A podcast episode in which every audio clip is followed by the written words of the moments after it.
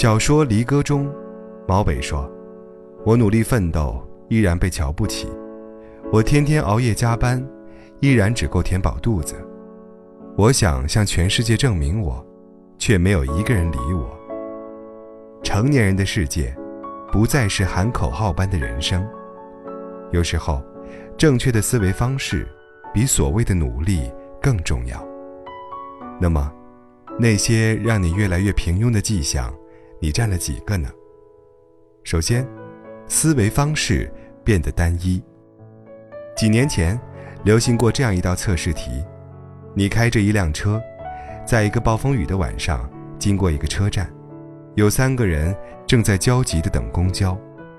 一个是病重的老人，他需要马上去医院；一个是医生，他曾经救过你的命，你做梦都想报答他；还有一个女人。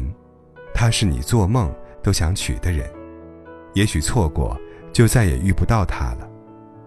但你的车只能再坐下一个人，你会如何选择呢？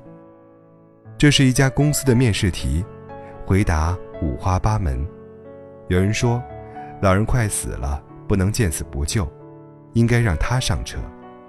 有人说，不用先让医生上车，因为将来说不定还有其他机会可以报答他。还有人说，应该先让意中人上车，因为可能永远不能再遇到一个让你这么动心的人了。据说，两百个应征者中，只有一个人被雇佣了。他的回答是，给医生车钥匙，让他带着老人去医院，而我，则留下来陪我的梦中情人一起等公交车。看了这个答案，你有没有恍然大悟的感觉呢？我们的思维在成年之后，常常趋向于单一。单一思维即倾向于用自己知道和喜欢的模式思考问题，遇到所有问题时，只用一种方式来解决。理财大师查理芒格将习惯用这种思维解决问题的人比作只有一个锤子的人。如果一个手里只有锤子作为武器的人，那么。他解决所有问题的方式，就是只会使用锤子。然而，世界并不是非对即错、非黑即白的。单一思维会让我们思想僵化，缺乏创新。我们需要学习不陷入固有的思维模式，用更经济的方式解决问题。只有这样，才能跳出局限，以前所未有的新视角、新观点去认识事物。第二。为了省钱浪费时间，两年前和朋友一起去东南亚旅游，为了省钱订的是最便宜的机票，因此航班时间特别早。临行前一天，朋友提议，我们明早直接打个车去机场吧，这边过去要换成两三种交通工具呢，太折腾了。我犹豫了，打车要多少钱呢？差不多两百多。啊，那还是不要了吧。我们早点起床不就好了？旅行的时候要花钱的地方还好多呢。于是，为了省下一点打车费，我们第二天天没亮就起床出了门，一路坐公交搭乘地铁，最后换乘机场大巴，折腾了三个小时，差点没赶上飞机。虽然最后还是顺利登机了，但这个教训让我反思了很久，因为自己的抠门儿。差点让一场旅行泡了汤。这么多年来，自己经常为了省小钱而浪费太多的时间和精力。为了看免费电影和电子书，不惜花上几个小时去各类论坛注册、留言、破解下载。遇到再重要的事，也宁愿步行几公里坐公交，不肯花十几块钱打个车。每次去超市，有打折的商品就绝对不会买正价品。家里囤积了满满的卫生纸和洗衣液，旅途中住最便宜的青旅，却被其他房客的呼噜声吵得整晚睡不着。钱是省下了，却浪费了太多的时间成本。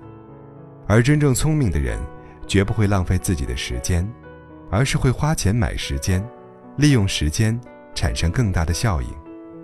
他们在做任何事情之前，都会先计算机会成本。相同的时间，是不是可以放在更有价值的事情上？哪些事情是可以花小钱解决，而不是占用大块时间的？省钱的最高境界就是投资自己，将自己的时间和精力花费在未来能够增值的事情上，才能让自己变得更值钱。第三，低端勤奋。学生时代，班里有这样一个女生，老师写在黑板上的板书，他一定会原封不动的全部抄在笔记本上；老师上课时用到的 PPT 课件，他一定会在下课时拿上自己的 U 盘找老师拷回家。到后来，我甚至看见他拿了一支录音笔，上课的时候放在桌角。我问他，下课还会再去听一遍课上的内容吗？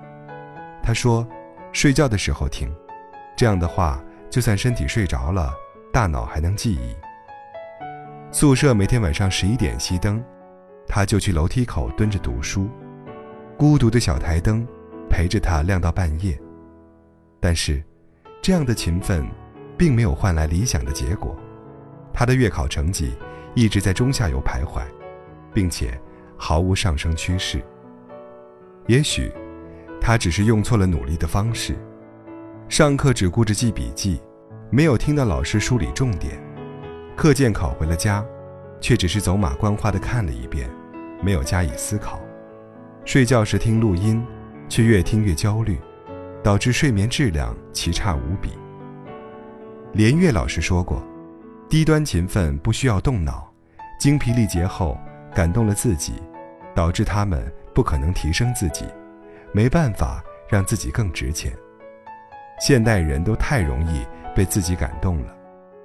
作家李尚龙也描述过这样的现象：看起来每天熬夜，却只是拿着手机点了无数个赞；看起来那么早去上课，却只是在课堂里补昨天晚上的觉；看起来在图书馆坐了一天，却真的只是坐了一天；看起来去了健身房。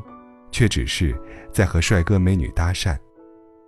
当你的勤奋不能转化为价值时，只是低端的勤奋，把自己感动得一塌糊涂，却效果甚微。与其超长待机，不如选对方法，提高效率。多少人随波逐流、按部就班的活成了平庸的模样。最可怕的事情，莫过于这个世上有诸多美景。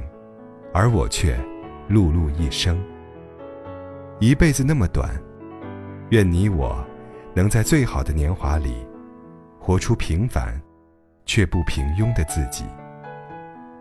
共勉。